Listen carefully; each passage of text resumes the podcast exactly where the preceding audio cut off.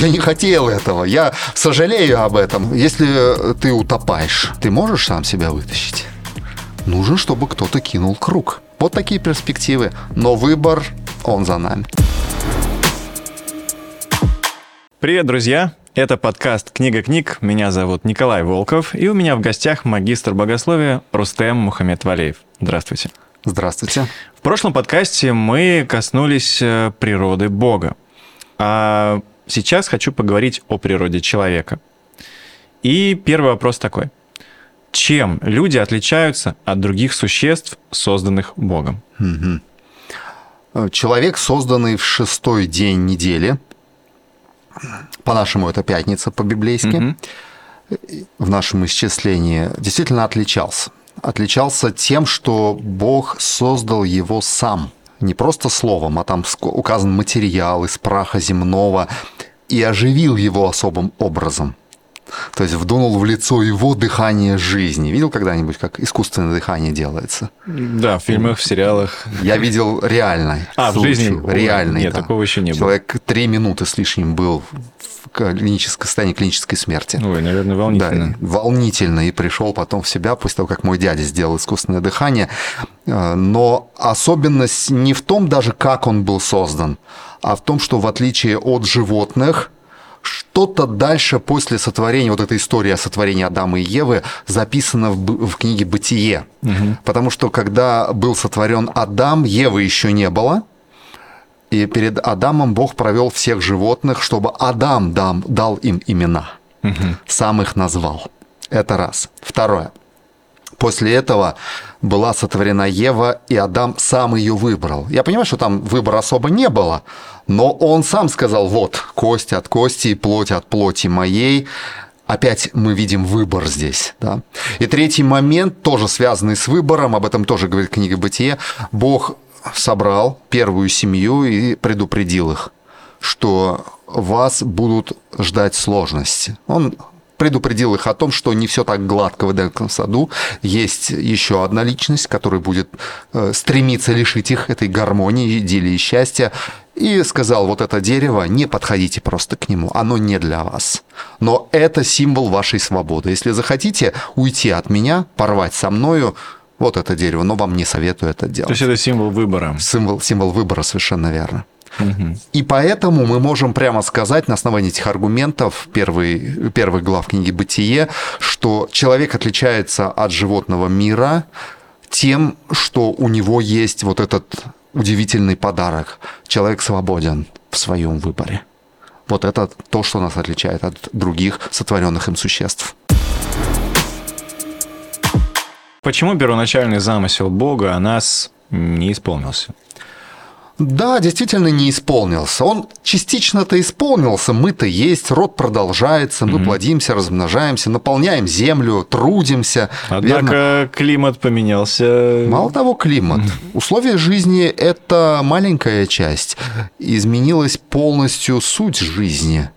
Сегодня планета – космическое кладбище. На ней все умирает, в том числе и мы, созданные по образу и подобию Божьему. Вот в этом большое изменение. Почему это произошло? Ну, это произошло в свое время, об этом впоследствии очень емко сказал царь Соломон в одной из своих книг. Он написал так. «Создал Бог человека честным, праведным, а люди пустились во всяческие хитросплетения». Иными словами, весь этот процесс отхода Библия называет грехопадением – то есть они сделали не тот выбор, распорядились своей свободой не так, как нужно, и стали доверять однажды не тому, кому должно, врагу человеческого рода и врагу Божьему. Вот оттуда все и пошло, собственно. И все, что мы сегодня имеем, это следствие, которое однажды должно закончиться. То есть Божий план частично исполняется, но Бог точно не планировал смерть, страдания, болезни и все то, в чем нам приходится вариться каждый день, собственно. Угу. А с точки зрения Библии, какова природа человека после грехопадения? Mm. То есть какие мы стали, да? Да. А, да, действительно, вот еще опять этот текст вспомню. Сказано, Бог сотворил человеку честным, праведным, то есть способным совершать правильные поступки, даже желать их совершать. А люди пустились в хитросплетение, И после этого их природа изменилась. Мне кажется, очень красиво, очень честно об этом пишет новозаветний автор, знаменитый апостол Павел. Он писал в свое время так. «Знаю я, что во мне, то есть в моей плоти, в моей природе, вот она наша тема, ничего доброго нет. Как не хочется мне делать доброе, я не в силах. И выходит, то хорошее, что хотел бы я делать, не делаю я, а злое, которого не хочу, я совершаю. Но если делаю то, чего не хочу, значит, это уже не я действую, а грех, который во мне.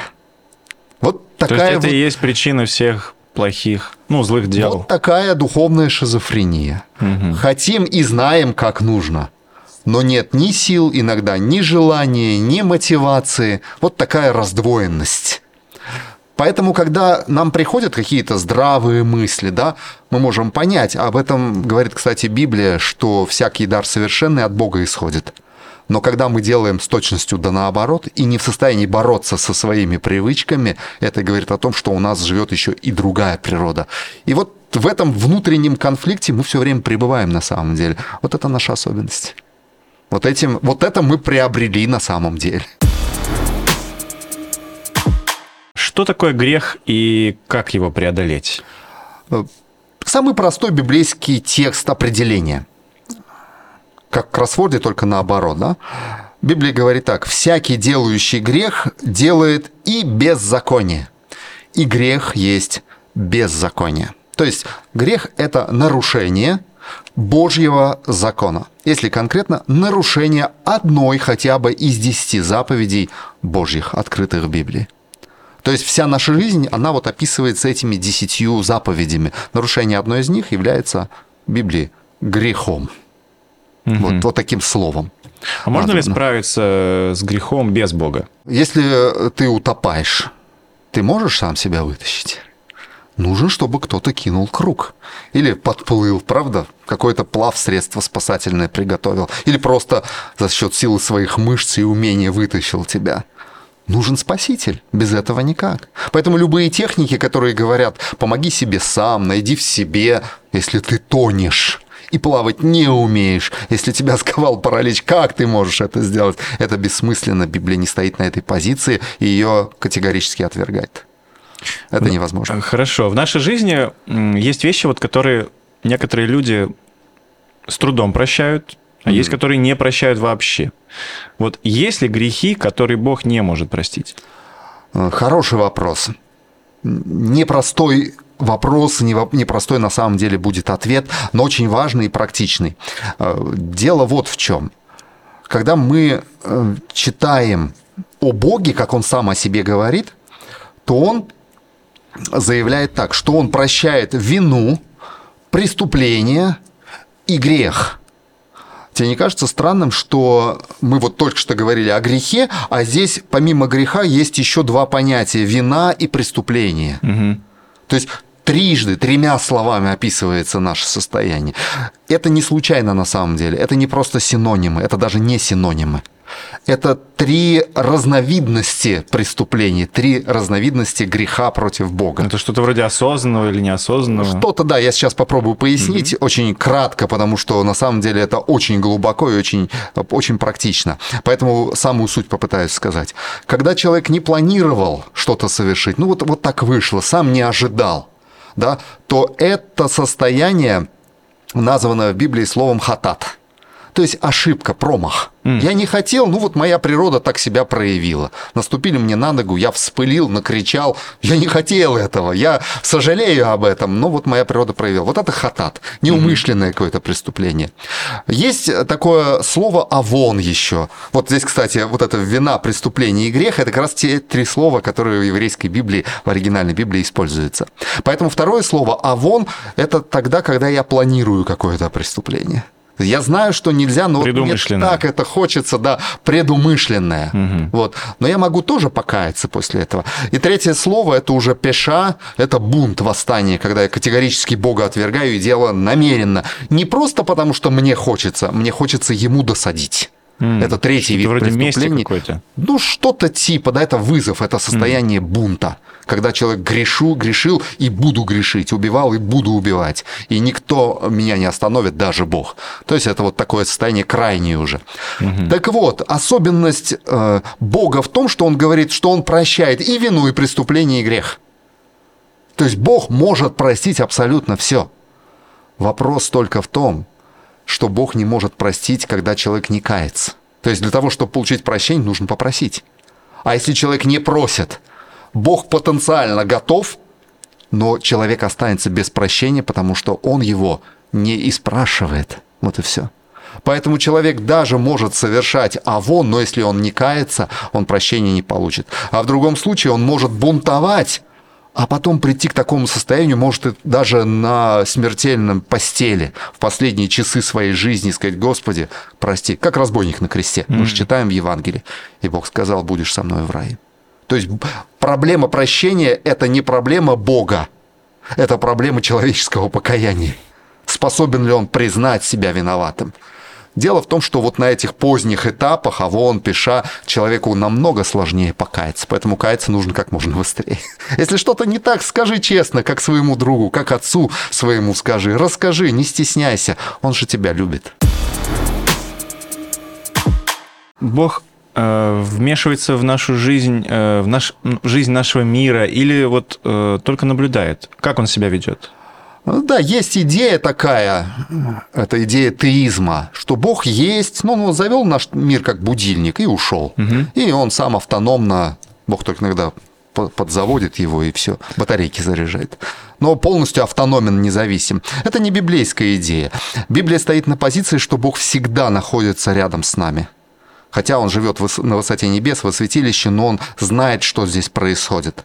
Но поскольку он дает людям свободу выбора, мы об этом сегодня уже говорили, и человек этим наделен, Бог не всегда вмешивается. Есть два случая, когда он точно вмешивается, о них Библия говорит.